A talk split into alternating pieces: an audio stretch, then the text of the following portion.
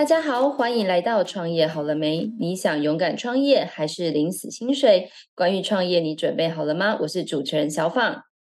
我是身临其境的一方。嗨，一方，我问你哦，你创业？一直以来啊，就是你有听说过政府有很多关于这种新创企业嗷嗷待哺的补助吗？有啊，我听过很多，因为我自己另外的一个节目叫《电商原来是这样》，我们访问了非常多跟政府相关，就是他们有申请一些政府补助，然后政府相关单位辅导起来的。但是因为因缘际会，就是还是没有先去呃了解这一块啦。目前距离我还是相对远一点，不像小访你跟政府单位的接触相对比较多。那你有想要申请这一块的资源吗？我其实一直都有申请，但是我觉得真的是一把辛酸泪。怎么说？对，因为我觉得政府的资源看似很多很好，但是它其实在申请的使用的状况上，其实它都有很多的限制。那如果说你没有搞清楚它的规则的话，那你可能就是会感觉做了很多，可是最后可能没有办法核销那些补助。那当然，如果你是很了解的人，那我就觉得说，其实政府的补助确实是蛮不错的。所以我觉得有一个。很懂的人来帮助你协助这个补助的专案是一件很重要的事情，因为感觉起来要写什么类似像公文或是计划书那一类的感觉就非常的困难。对我们来说，因为我们可能从来没写过跟政府相关，就是他们需要的一些文件或者是写法，所以我们就是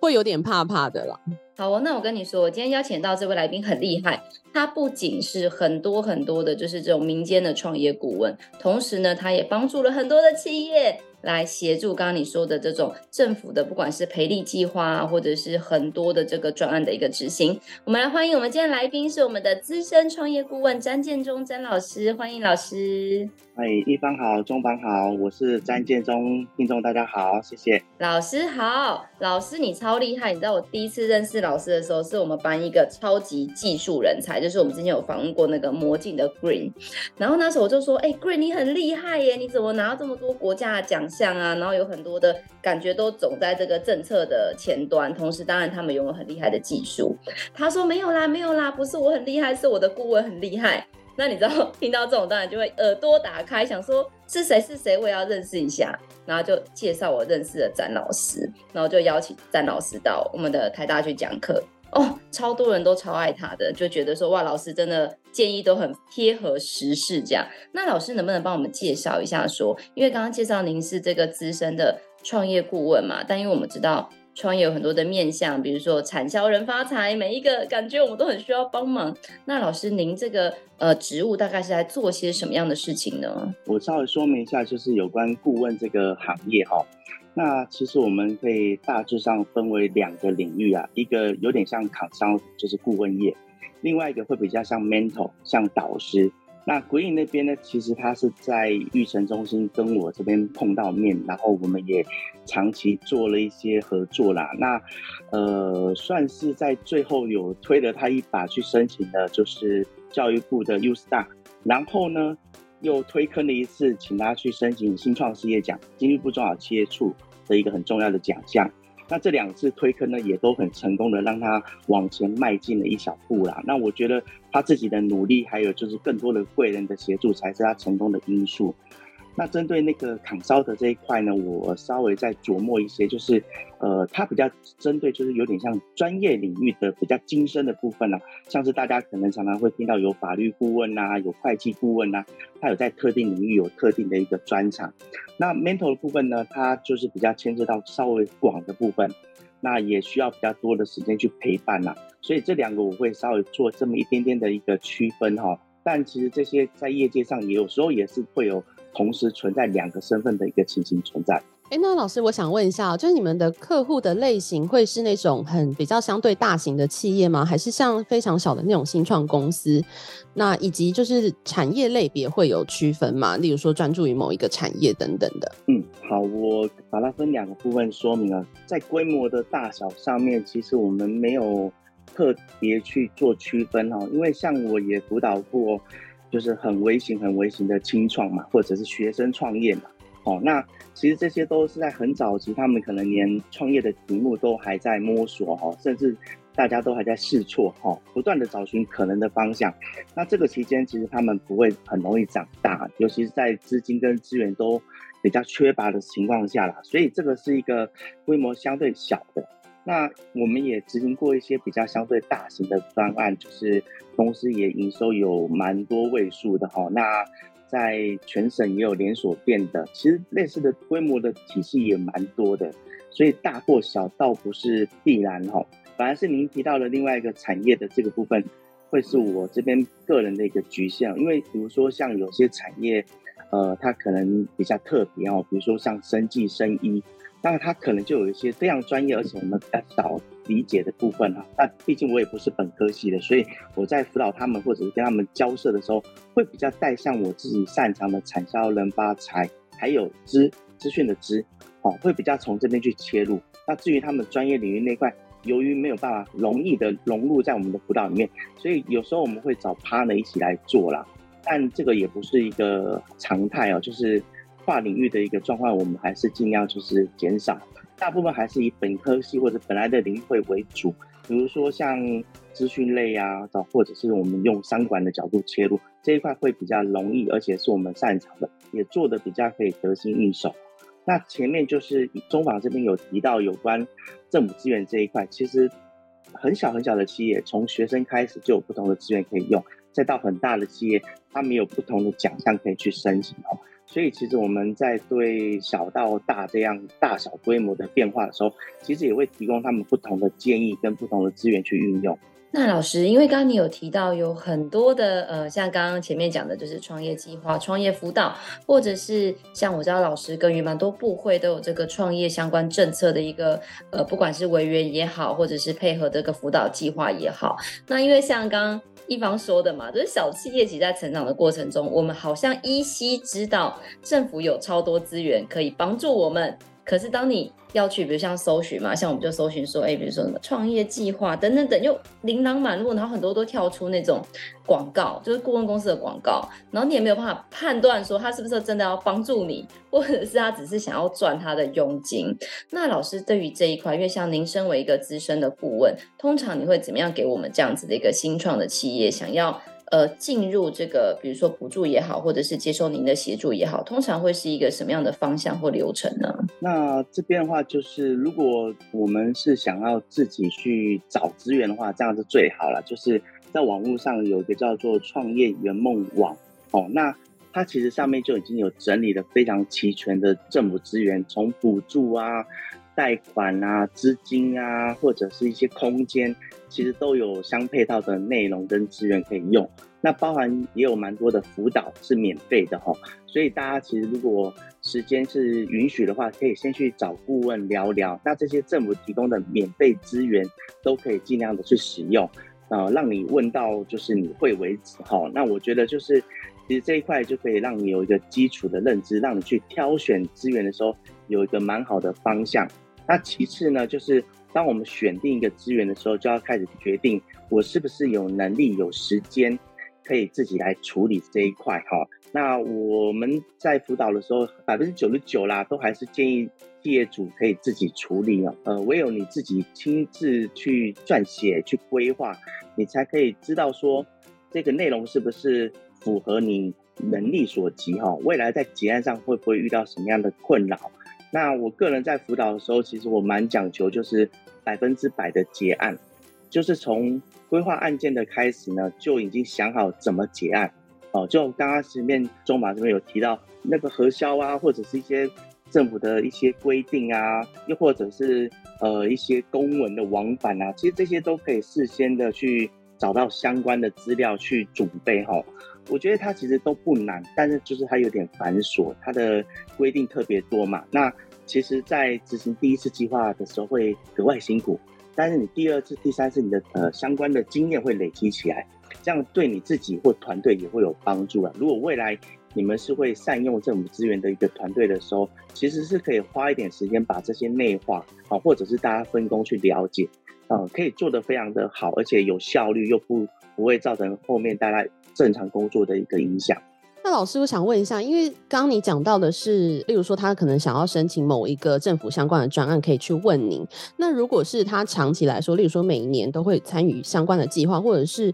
他可能今年看到了什么计划想要参与，就是你们的合作模式会是以专案型的，就是单点式为主，还是以长期型？例如说，呃，产销人发财，然后他们每一个环节都可以问你们吗？还是就是有什么样的合作模式是你们这边有服务的呢？我这边其实从专案。或或者是像 Mentor 这样子长期的年约也都会有。那一般来讲，其实大部分的企业因为在还不够熟悉的情况下，大部分都是以专案的方式进行。就是他们可能想要做某件事情哦，我们假设一下，比如说他今天想要申请国家磐石奖，哦，这是中小企业的最高奖项。那对大部分的中小企业来讲都是非常有挑战的，所以他必须从内到外做蛮详细的盘点跟审视。哦，那这样的一个专案其实执行期间也会蛮久，但看客户的需求啦，他也许就觉得说，我今年就一定会申请得到，或者是他就是可以把它变成专案的方式，我一定要在两年内申请得到，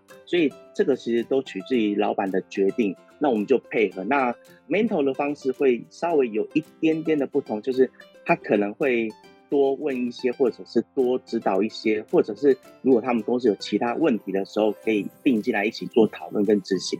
那再我想特别提的就是，其实政府的资源它是需要布局的啦。就是我们举一个小的案例来讲，就是当你一开始在台北市创业的时候，台北市有一连串的一些就是资源去协助企业慢慢的成长，所以从一开始叫做创业补助。然后再来呢，如果我们公司是一个研发能力很好的公司，它可以进行台北市的研发补助。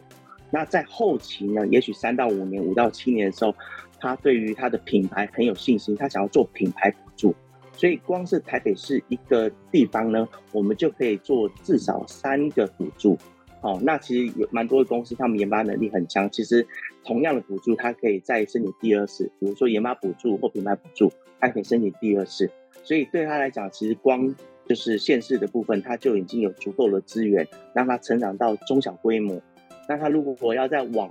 就更大规模或者国际化走的话，其实各部会还有不同的资源可以去善加运用啊。那这样子的一个规划跟排程，就是我们称的布局，可以让企业从很小的时候他就去思考，我未来的三到五年要做什么，那这些时间我怎么样搭配。台北市的或中央的哦，那中央又有分经济部啊，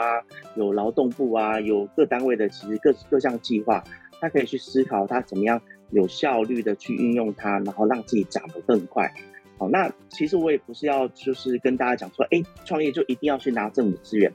有时候考虑的点是这样，就是我们拿资源是为了要让自己成长得更快，可以帮助这个国家或这个地方有就业率，或者是有营收、有税收。哦，那我觉得就是从良性去思考，当我们能力有了之后，其实是可以帮助更多的人去做一些事情，或者照顾这个社会。哦，所以我大概的一个状况是这样的建议。老师，因为刚刚有讲了非常多的，比如说你刚刚说也有文化部啊、劳动部啊、经济部啊，经济部又分好多局，有什么中小企业处啊、国贸局等等。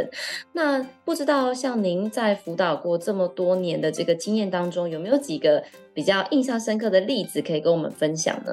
嗯、呃，我先讲一个比较有点不一样的 case 啊，他其实是什么都准备好了，然后来跟我们询问的时候呢，其实我们可以感受到他有一定的准备啦，他并不是未知的创业者，而是他已经找过蛮多人问的。那我们在跟他做讨论的时候，其实可以很明白知道他已经有定见，就是我们不太容易去改变他了。哦，那我们也蛮喜欢这样的个案，就是他其实做过功课的。哦，那他来做咨询的时候，其实是做讨论跟交流的。哦，那到最后他也跟我讲说，哎、我怎么感觉是我在咨询你，就是我在教你东西，因为他都准备了嘛。我说对啊，因为你都准备好了。那我这边可以跟你讲的也很有限，但是我还是会跟你介绍一些，就是你没有想到的地方，虽然你可能不会接受啦。所以我有时候也会遇到就是很强悍的个案，就是很有领导力，他也很清楚自己的一个方向。那这是我们觉得说很好的地方，这是一个就是比较特别的个案。那我也想讲第二个案例，就是它比较像是知道怎么样用顾问的一个个案哦。比如说我们遇到问题的时候，就是问嘛。有些老板他是不敢问，或者是不知道怎么问。但我遇到这个个案呢，他很懂得问，而且他是抓着你，然后随时随地的问。可是他会很尊重的一个方式哦。比如说，他就安排我去他们的工厂、公司，还有做很多的一个了解。后来呢，他跟我讲说，哎，他确定要找我这边当他的一个顾问，那我也觉得蛮好。但我有个条件啊，就是开会的时候，麻烦董事长你都能够列席好吗？就是只要我参与的会议，不论大小，麻烦董事长列席。会这样提一个需求呢，是因为我在了解他们公司的过程中呢，发现公司有一些人的部分。好，人的部分的一个相处小圈圈嘛，哈，或者是大家有各自的想法。我觉得人的部分是我们顾问比较难在短时间克服的问题。刚好在某个关键的时候，我看到这个症结点，所以我就提出这个需求。我说钱可以不要，但是开会麻烦你一定要出席。好，那事实上那一个案件呢，我们的确从头到通过了，到结束了，我们都没提到钱。啊，但他的确每一次开会，董事长都会出席。好，那他让我好做事，因为我们在讨论的过程中，我最后我就把球丢给董事长说：“董事长，那你觉得这样做好不好？如果是这样的话，你可能要帮我分配下去。”啊，因为他们这边的一个文化嘛，可能大家都是唯董事长是瞻吼，所以董事长说什么，大家就跟着做。可是顾问来呢，就不一定是这样做。哦，所以其实有时候我们顾问在做专案的时候，要去了解一些状况啊，这也是一个经验啊。因为我也遇过当初很有能力去接案，但是却遇到一些人的状况，我们做不成的也有。所以后来我就是有特别留意这一块，如果有这种情形的话，我们就会去很小心的去跟董事长谈这件事情，让未来这件事情能够做成。事实上，我觉得把案件做成，比我收到多少费用，或者是这后续有什么样的一个报酬，我觉得反而是更重要的。还有一个案例就是，呃，曾经有一个老板啊，他就是周转的部分。其实我们不管是个人啊，或者是公司啊，难免会遇到一些资金上的困难啊。那这个老板他也是，他其实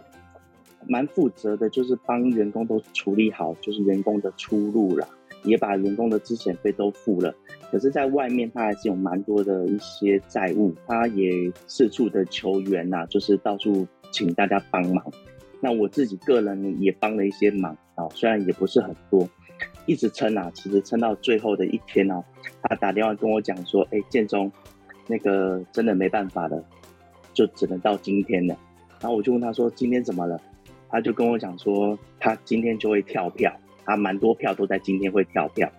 我就说，那这样之后怎么办？他说他跳票就没办法处理了嘛，他只能跳票，就是但是比较急迫的债务呢，他会先处理。那我这边呢，如果允许的话啦，让他先缓一缓哦。然后我说当然是没问题啦，但就是要请他好好的保重啊，把这个事情看怎么样好好的处理。那他也跟我老实的说了，其实他外面有跟地下钱庄往来啦。那我们听的是蛮惊讶的，就是哇，最恐怖的就是你跟高利息做这样的一个借贷嘛。他说他也跟他们好好的谈了，也都大家可以互相同意某个条件。那我就觉得他在这一块虽然是创业很不想经历的一个过程啊，就是他遇到最大的财务风险嘛，然后员工也也没办法再留了，重新再来，而且是带着负债。还好他在几年后啦。又跟我联系了，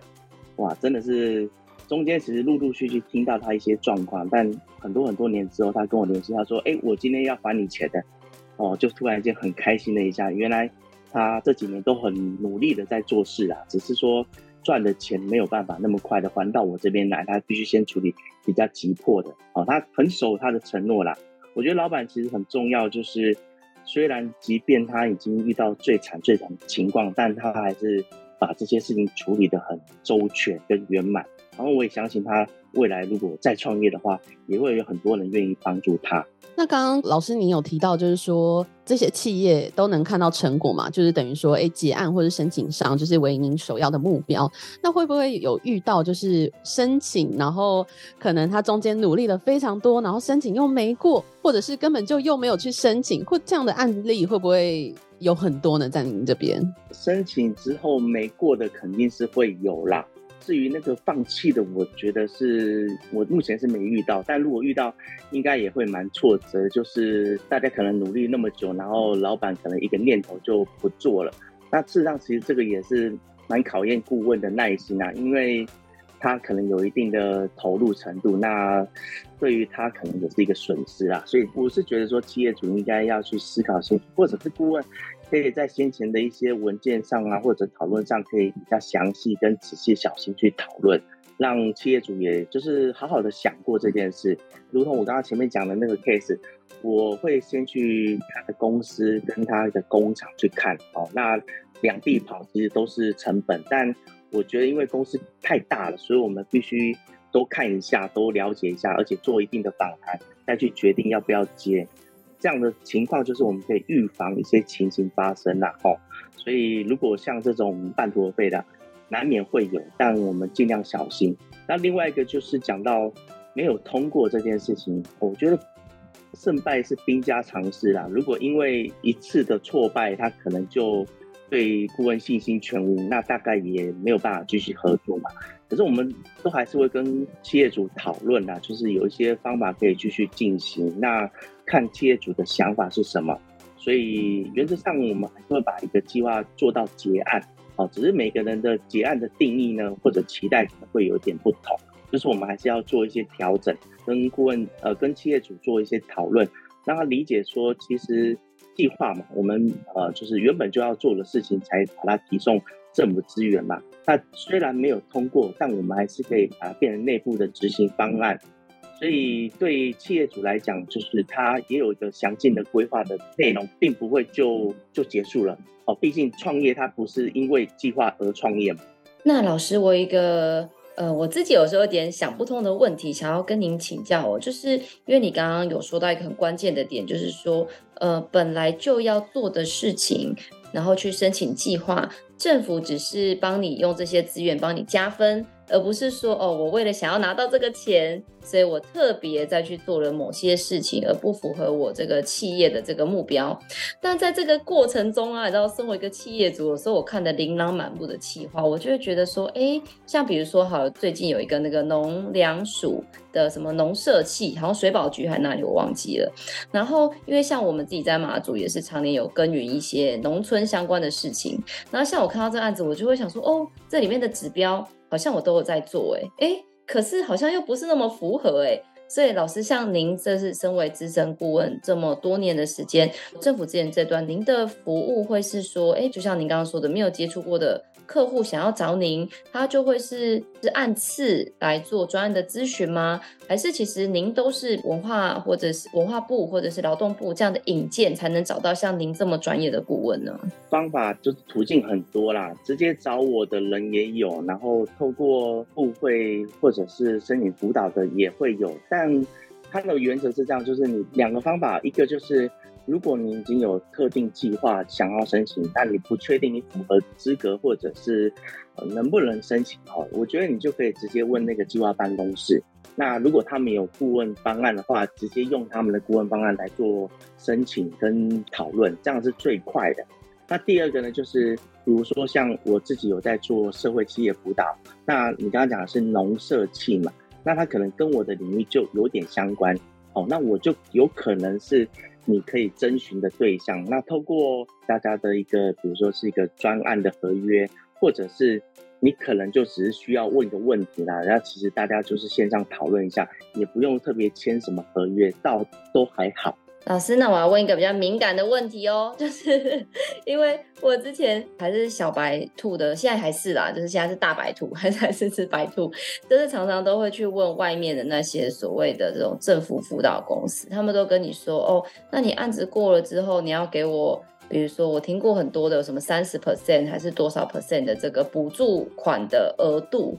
但那时候像我们就会觉得说。哎，可是这个钱不是应该我要拿来做我应该做的事吗？那我都给你了，那我的事就没有办法好好做啊。老师想要跟您就是请教这个敏感问题是，比如说像您的话，我们一般来说，像您刚刚说你有这种 mentor 的服务，也有专案的服务，通常顾问会是一个什么样的收费方式呢？这个我觉得每个顾问的收费方式，它的高低落差很多。我也听说顾问公司它的收费是几万块。然后我也听说过顾问公司收到百分之五十，但这些都是一个每个公司的成本啊，所以每一个公司它可能都有自己的立场啦。那至于它能够收到多少，我觉得是它的一个能力的哈。那我自己个人这边，我觉得就是要量力而为，就是看公司的需求是什么，我们依照公司的状态去提供服务，以及提供它的费用的报价，就不会是一个定额型的啦。那想要问老师，因为市面上的顾问非常非常的多嘛，大家可能就是很多人介绍一下，哎，可能就可以稍微有一点懂的人，就是会知道说，哎，有什么样的细节可以讨论这样子。那想要问老师，就是对于这样子这么市面上这么多顾问的呃一个市场上来说，您的专业服务的特色大概会是什么？就是您跟其他人不太一样的地方？我觉得我跟其他顾问不太一样的地方，就是我们在。计划的一开始就想好结案这件事情，事实上，其实这个是成本很高的一个承诺啦。蛮多计划它不一定可以结案，又或者它不一定可以不扣款。好，我们在讲求就是百分之百圆满的结案嘛，就是如期、如质、如量，就是我们在 KPI 啊，或者是计划办公室的要求啊，时间上啊，然后 KPI 的量化、质化都能够达到。而这些就要在计划的一开始写计划的那时间点就规划进去，它是有一个难度在的。那我也可以分享，就是我们的做法，其实我会去先做一个 study，就是一个小型的研究，去确定说这个项目它的结案的能量啊，就是结案的程度到哪里。那不足的部分，我们要去补啦。如果一般的顾问公司，他可能不会认为这是他的责任，这是企业主能不能结案嘛？扣款也是企业主的状况嘛，并不是他要承担的嘛。所以我自己个人是比较有责任感，我们是跟企业主共进退啊，就是我们不允许就是被扣款或者是不能结案的情况发生了。这一块我们做的蛮严谨，就是会把它处理到蛮周全的。那老师，通常你都会怎么样来协助企业主达到这个目标呢？就是要花时间呐、啊，真的就是花蛮多的时间呐、啊。然后，因为对顾问公司来讲，顾问的时间就是钱呐、啊。可是我们就是不会很 care 这个成本的概念，因为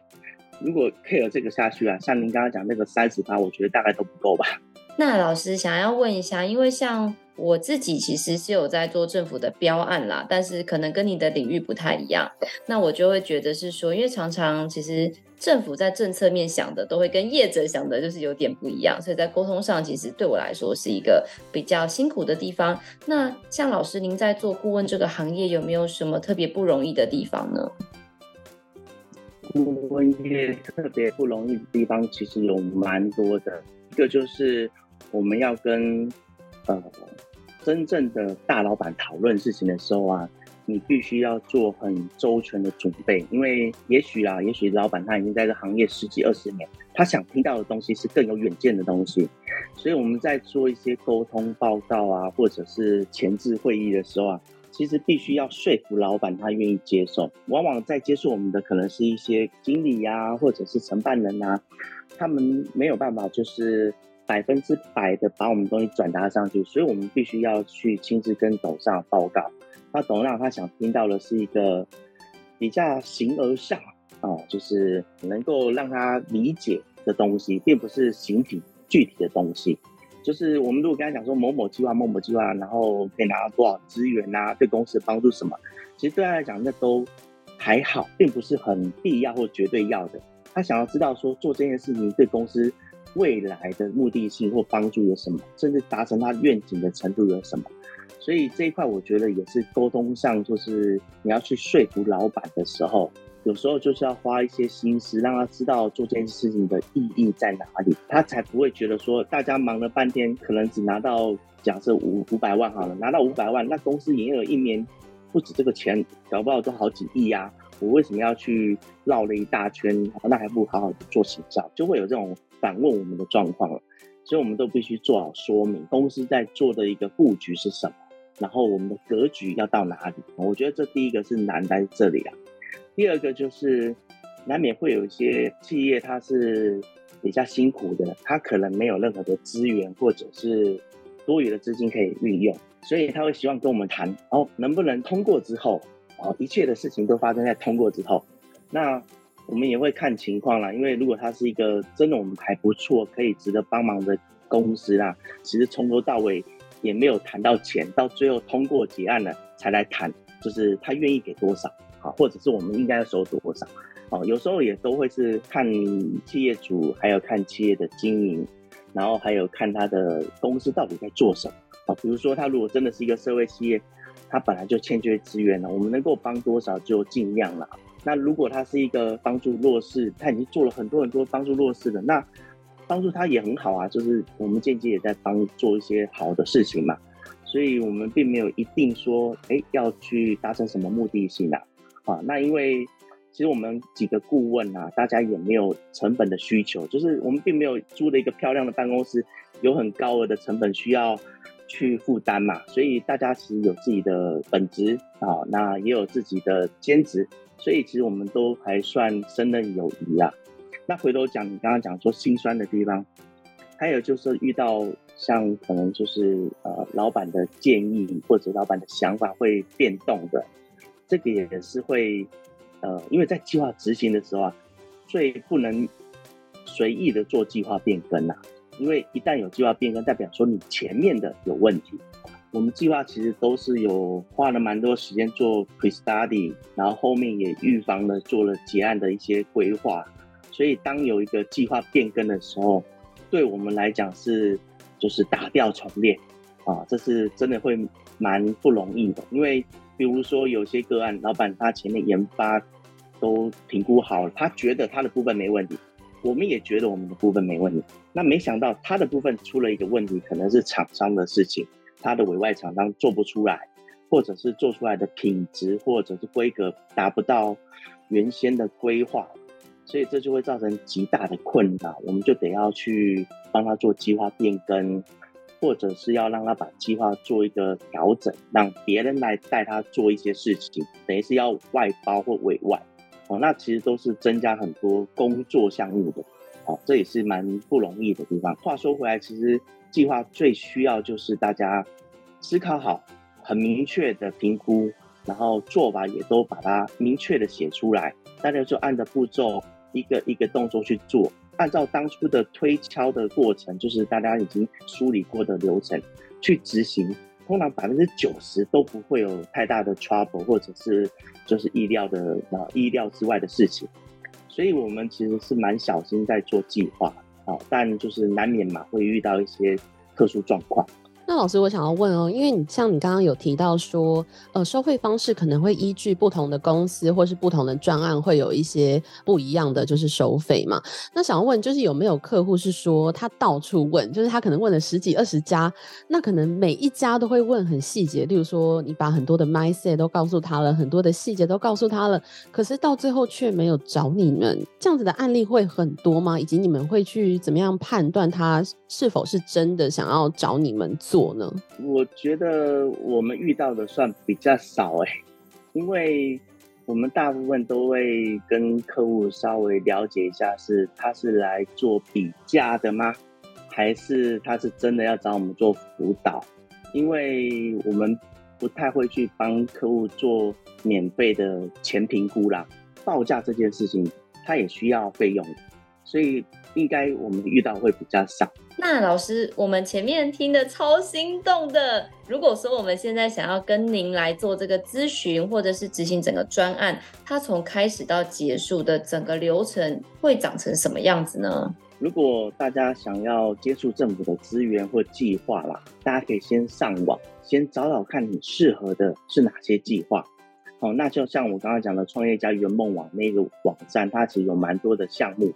那大家可以思考一下。然后挑出来几个你觉得比较相近的，那我们就可以找个时间。好，那我觉得我要求也不高，就是大家准备好咖啡，然后在一个有冷气的地方，哈，大家其实讨讨论一下，倒是可以很快的解决你基本的问题。又或者呢，你觉得要走正规的程序，那可能你就去经济部中小企业处申请一些辅导。哦，那不一定是找到我啦，那你也可以去搜寻我的名字。然后去找找看我在哪些部会跟你的计划相关，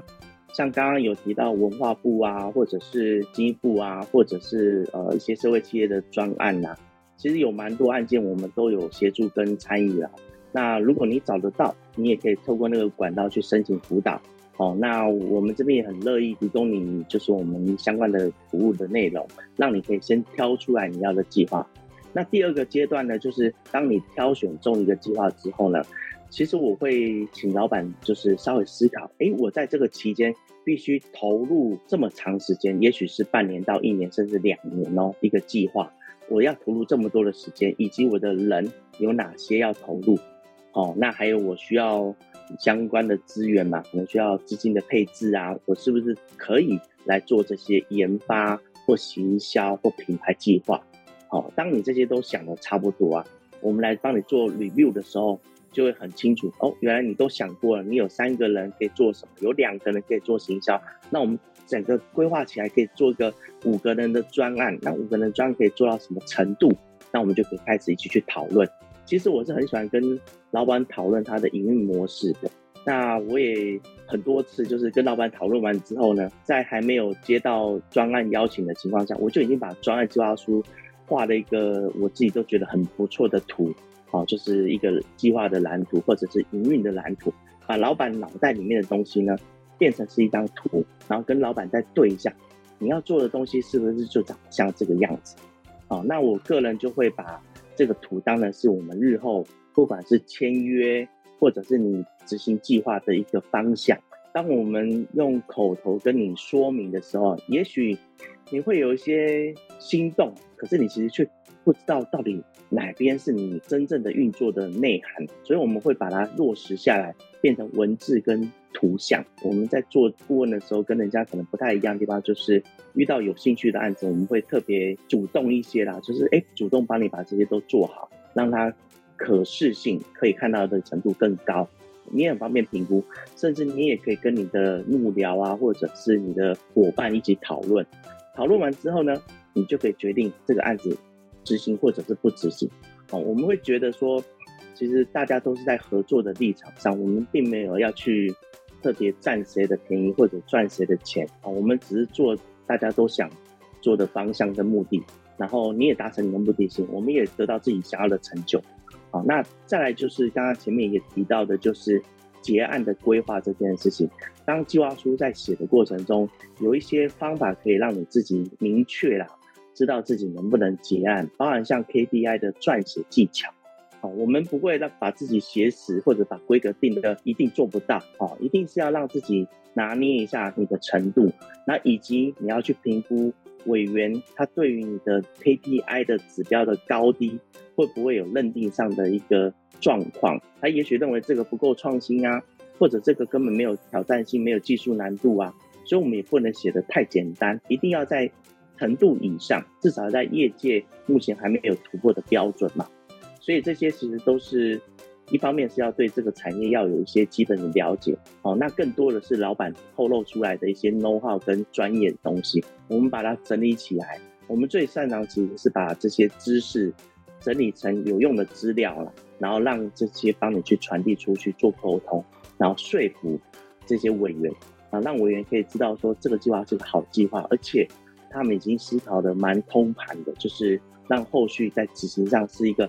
可以百分之百结案的。哦，其实我们要换位去思考，就是如果你是委员，你想看到什么计划书？其实你用这个心态去思考计划书的写的内容跟细节啦，其实大致上每个人其实也可以用自己的方法去写出一个好的计划书。那这个大概就是我们的执行流程。那我们一路就是陪伴到企业做结案嘛。那中间包含的前面会有一个计划书，哦，再来就是会有一个简报，再来就是期中、期末的访视。或简报，那还有就是期中、期末的报告书。那当然有些计划比较严谨，它还会有其他的临时的实地访查等等。好，那我觉得那都是正常的。我们就是坦然接受报告进度啊，报告实际的状况啊，成果展现啊，哦，然后配合计划办公室做相关的一些业务说明以及成果的发表会之类的。我觉得既然要做一个计划，就尽量去把你可以争取到或展现的。亮点去呈现出来，让你的计划不仅仅是得到你原本资金所换得的成果，你还可以得到一些您的支持嘛？哦，我觉得这样是会比较有意义跟有效果的。好，那在节目的尾声也想问一下老师，就是担任创业顾问这一行这么多年，您认为就是这一行有什么样的核心技能是需要具备的吗？这个非常非常的困难哈，因为每一个顾问都有自己的能力不同的所在啦。那我觉得我们就是倾听还有整理的能力啊，然后还有就是要自学，有很多东西其实是听老板说才知道的事情。啊，有时候这个的确是我们没有执行过嘛，然后江湖一点诀，哎，他把它讲出来了，那你突然间就懂了，原来过去不理解这个东西怎么做，原来是有一个这样的一个思考脉络，你就必须把它学习跟整理，变成是你的东西，然后让它变得是一个知识库。好，那我觉得这个学习呀、或者整理呀、或者是怎么样把它再产出来，是一个蛮重要的能力。那再来还有一个是倾听，如果我们是做 mental 的部分的话，就是要常常去关心，还有倾听创业者他们的状态，哦，就不至于说他已经停顿了很久啊，也许他做累了，那心理上压力也大了，那我们必须常常嘛，比如说三天、五天、一个礼拜去关心他一下，哦，那你就要耐心去倾听他到底遇到什么困难啊，是外面的。案件谈得不顺利呢，还是员工的管理遇到什么样的状况呢？但我们又不能直白的问说，哎，你到底哪里不开心？哈，这不能这么直白问嘛。我们必须跟他好好的来杯咖啡，然后若无其事的在他旁边晃两下，然后跟他讲说，哎，最近还好吗？然后那他就也许他想讲，哎，这时候就是一个好的时机，就听他多说。所以这个就是 mental 跟 coach 不太一样的。地方啊，就是我们会比较希望，就是比较像陪伴的方式，因为其实跟人，呃，就是慢慢的去理解他的创业的过程，跟他心态的一个就是变化了。其实我们也可以跟老板共进退，或者是共荣辱嘛，哈，我觉得是蛮好的一个一个学习的一个职业啦，就是呃，在里面可以不断的学习到老板做人做事的创业态度，以及我们自己的能力。还有不同跨领域的专长，慢慢的延伸，啊，这其实都是就是自我成长了。那当然，如果你有这个兴趣，想要做顾问的话，有蛮多机会，也有蛮多的顾问师班可以去有效的学习。那我也建议，就是大家如果就是呃对学习有兴趣的人，其实特别适合去做转化的动作。好，那也可以也也有人称为叫转译啦。就是把你学会的东西啊，试着再吐出来一次。不管你是把它原本我们去上个课，把它做成 PPT，把它做成 Word，啊，你写了一篇文章哦，写的部落格，或者是你就录成一个 Podcast 啊，讲给大家听。你试着转译一次给大家听，你就会会是一个很好的知识传播者。那你就越接近顾问一步。最后，最后就是你要学会怎么样去反应。看企业的状况，还有跟不同的人讲话的时候，你可能需要的应对进退也不太一样。如同我刚刚前面说，跟一个大公司可能董事长在讨论事情的时候，我们必须要告诉他没有想过的东西，而不是告诉他他已经知道的东西。所以要做的研究啊，或者是要去思考的内容会相对更多一些。好，那也会花比较多的时间让自己成长了。我都是蛮正向去看这些状况跟不同的一些这些案件，那其实让自己成长以后，在接其他案件的时候，你会更得心应手啦。这是我觉得在能力方面可能需要的东西很多，但每个人的确不同。那我是分享我自己个人的，给大家做一个参考。啊，超精彩的一方，你有没有觉得今天听完老师的这个分享，豁然开朗，觉得其实自己的公司除了自己好好做之外，还有很多事情可以在顾问的协助之下，可以帮助公司做得更好。对啊，因为我会觉得说，一开始会对于政府相关单位的一些计划会很害怕，想说他们是不是会很难沟通，会很复杂。今天听完就会觉得好像没有这么困难了。其实我身边也很多创业的朋友，我相信现在很多的听众朋友自己也是创业家。如果你们正在为了这个如何善用政府的资源，帮自己的事业做得更好，如果你有这样的瓶颈的话，就参考一下下方的联络资讯，可以马上来联络我们的詹老师。老师说，你只要准备一个有冷气、然后准备一杯咖啡，老师就愿意跟你聊聊哎，太棒了，感恩老师，对呀、啊。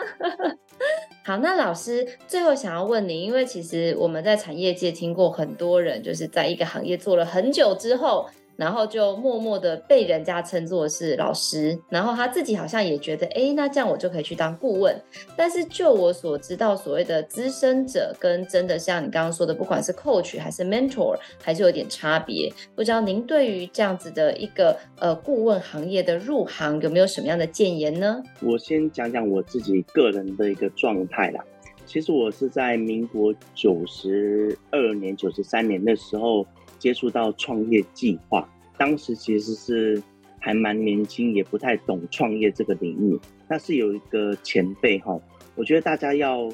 很懂得运用前辈的一些 know how 啊，就去跟他们请教。他也教我蛮多，然后让我们可以知道说怎么样才是一个顾问。那我自己个人其实因为在当时的一个专业非常的不足的情况下，我们就只能拼了命去做嘛。所以往往都是从早上八点做到晚上十二点去学习以及去实做，那也会遇到一些挫折啦，就是哎，这个完全不会啊。可是你不能一遇到挫折就问，这样会让人家觉得很烦啊。所以我们就是花了蛮多时间去碰撞啊，去图书馆看书啊，去找一些其他的平辈来问啊，去了解说自己应该怎么问问题。或者是怎么样让人家觉得你问的问题有意义的，好，就是让人家觉得你是有思考过的，才不会让人家就是在提拔你的时候会犹豫啦。所以我们也努力的去展现自己，呃，愿意投入以及真实的努力的过程哈。如果想要入这个行业的话，我觉得门路很多，最快的是创业啦，就是自己成立一个顾问公司嘛，但也不要那么冲动啊。我们可以先试着接案看看。当你有一个技能哈，不管你是行销顾问啊，或者是管理顾问啊，当你有个特定的技能之后呢，去看看业界这些顾问公司他们怎么接案，然后我们也可以去试着了解自己如果要接案的话，可以接到什么程度的案件。那从亲朋好友开始嘛，你就试着做做看。那如果大家愿意给予机会，我都觉得都非常的难得，就要好好的把握住，去尝试把它做到最好。好，这将会是你的一个很重要的时机，就是我们未来如果要对外说，哎，我辅导过某某公司的时候，你说得出几个名号出来，会让人家觉得说，哎，的确哦，你这家公司我们有听过，在这个领域内辅导过这样的公司，其实你也蛮适合的，蛮适合来辅导另外一家公司或我们的公司，对啊，所以我是会觉得说，如果你要入行的话，有很多途径，创业是一个途径，但它可能需要你有比较多的准备。第二个就是我们。自己来做接案，哦，那你也可以透过就是亲朋好友，或者是你先展现出你想接案的欲望跟动机嘛，让人家来找你提案，或者是找你来合作。再来还有一个就是，我们也可以试着去申请政府相关的创业顾问的个选拔啦，从中我们也去了解说，原来创业顾问需要的资格或门槛在哪里啊？不管有没有录取吧，对你来讲，你都是得到了一些资讯，有录取。你就认真去把它做好，哦，也许有一些资源可以让你再去做整合，包括可以认识更多的顾问。那也许我们不一定可以第一年就录取嘛，我们就去了解一下自己没有被录取的原因是什么，来年再好好的准备，再把这次不足的地方做做一个填补。所以在入行这一件事情，顾问永远不嫌多啦。其实大家有意愿，其实可以。先试试看，然后努力看看怎么样进入到这个行业来。那再慢慢变成是一个正规的顾问公司，也是很好的事情。好哦，今天非常的感谢我们的詹老师、詹顾问跟我们分享了很多他在顾问行业，尤其是针对如何善用政府资源的来创业的这个部分，分享了很多，包含他在业界一些很精彩的案例哦。还有很重要的是，也告诉大家在申请这些案子有什么样的 mega、什么样的流程。如果你需要找我们的詹老师来聊聊的话，我们也会把詹老师相关的资讯放在下方的资讯讯栏，大家有需要的话都可以自行去参阅哦。如果你喜欢我们的节目，也别忘了给我们五星好评加分享。创业好了没？我们下次见喽，拜拜，拜拜，拜拜。